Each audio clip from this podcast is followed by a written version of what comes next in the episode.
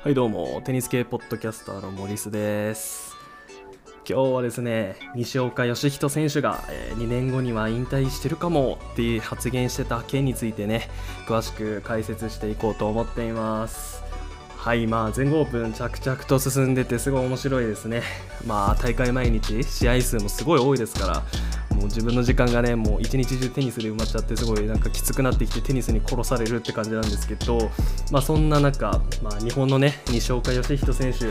が残念ながら初戦で負けてしまいました。そこでですね、まあ、本人あのコメントしてた発言内容がちょっとかなりね本人あの負けたことショックだったのか知らないですけどかなりネガティブな発言をすごいたくさんしてたので今日はそのことについて話していこうと思っています。まあこういうポッドキャスト聞いてる方もしかしたらね日本の選手なんて興味ないぞと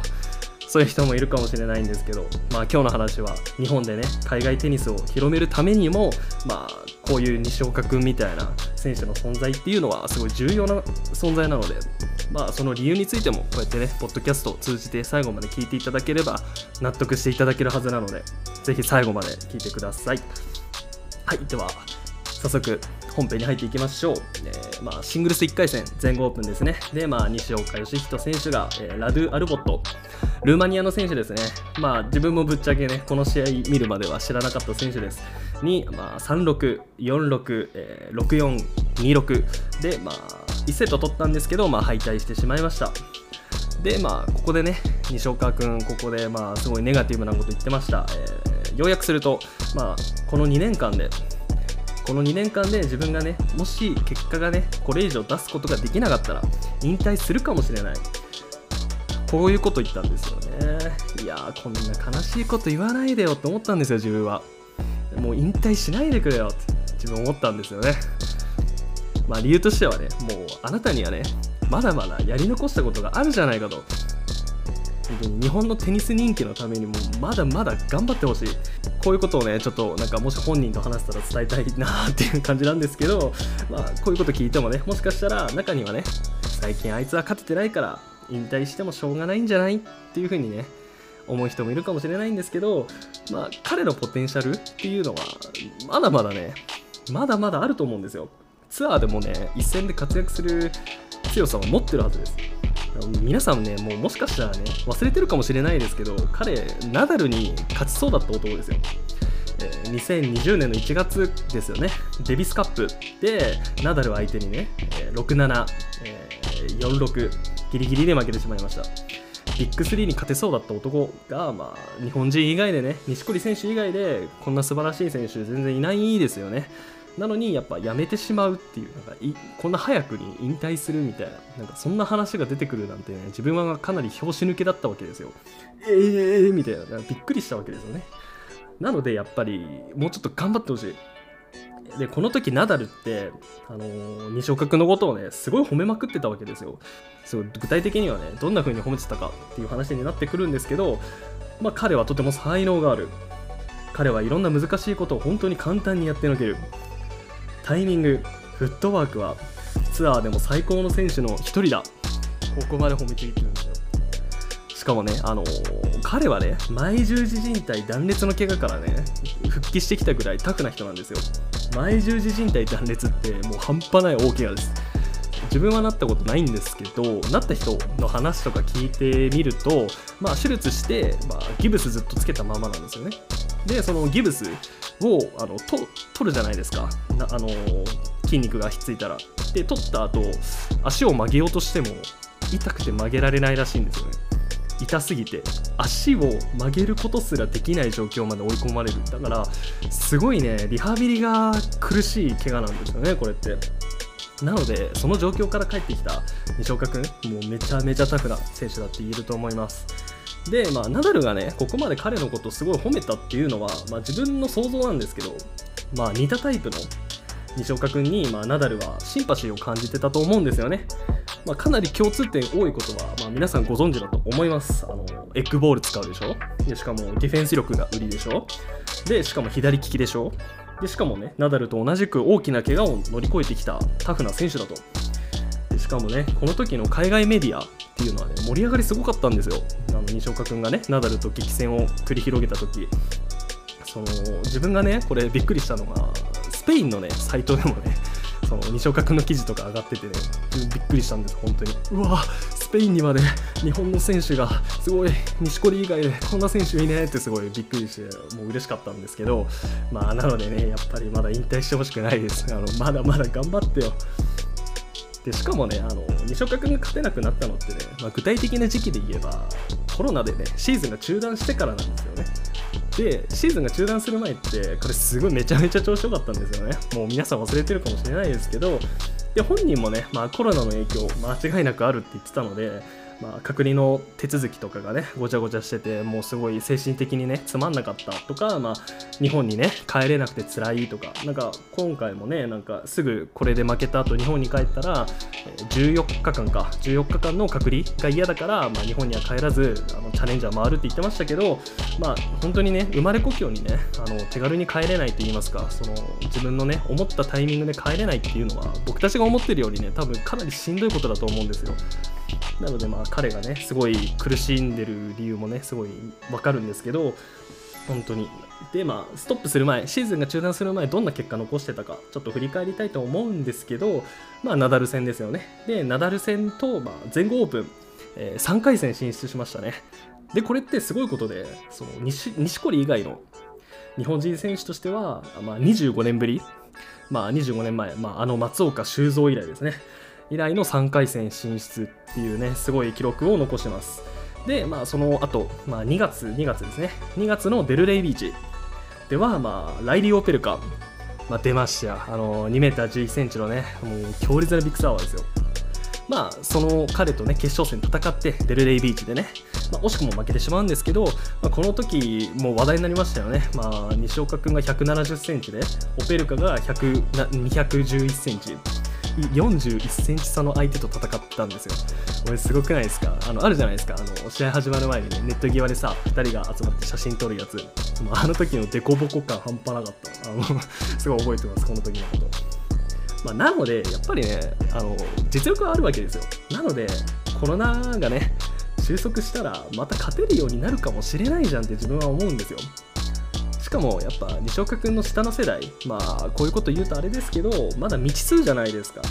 まあね今もねあの望月君とかプロに転向してねこれからどうなるかっていうところですけどやっぱまだまだね日本を背負う男子テニスの日本海を背負うのは、まあ、錦織圭選手と西岡選手この2人だと思いますやっぱり。まあ、本当にね彼ほどの選手はもしかしたら本当今後10年出てこないかもしれないんですよ。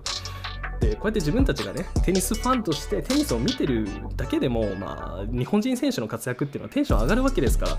それがもし彼がねすぐこうやって引退決断しちゃって見れなくなったとしたらもうあと10年間もう日本人の活躍とか見れないかもしれないんですよ。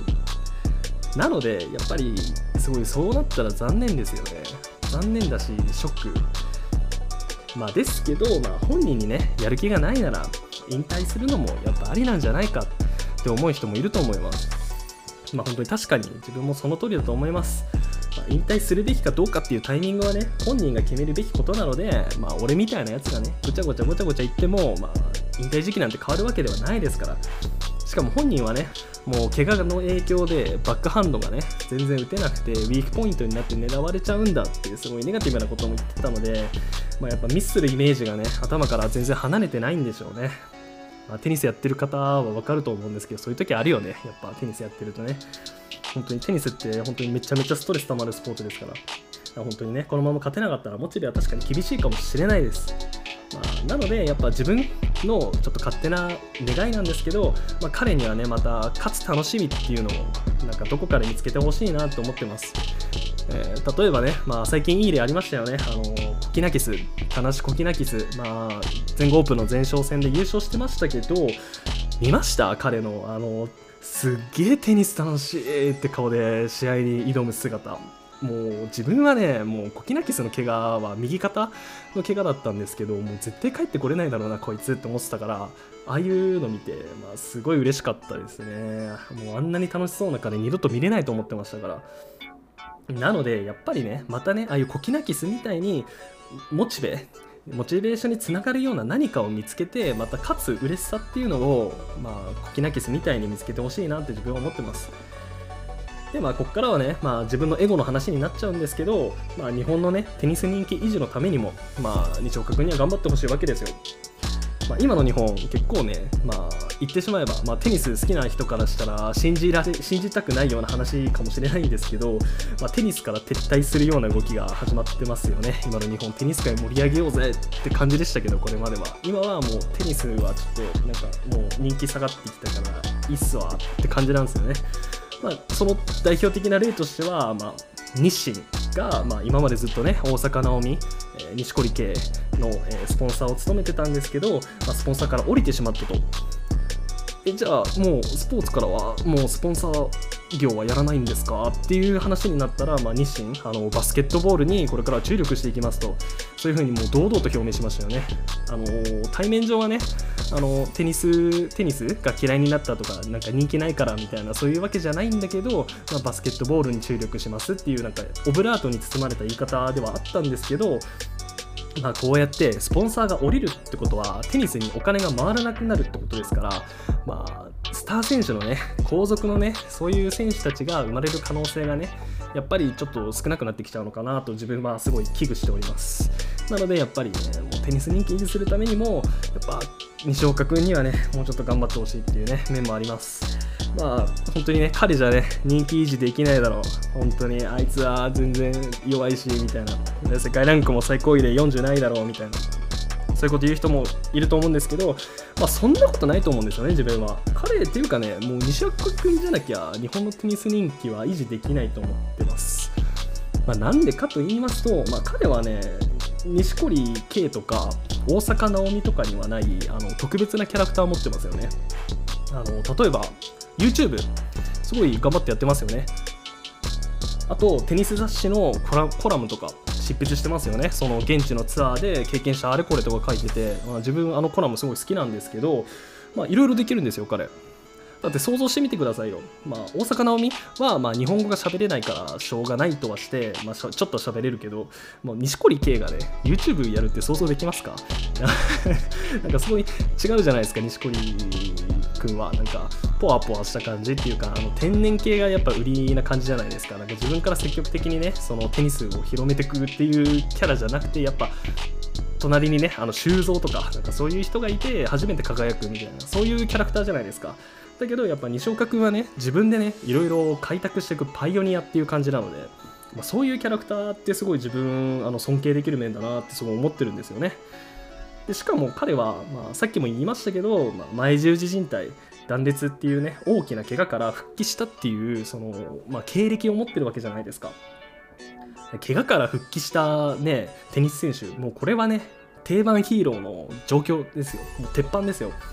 まあ、怪我したでしょ？でそこから復帰したでしょ？でナダルに勝ちそうだったでしょ？でまだ今で、まあ、去年一昨年とコロナでダメだったでしょ？でこれで今からね復活したとしたら、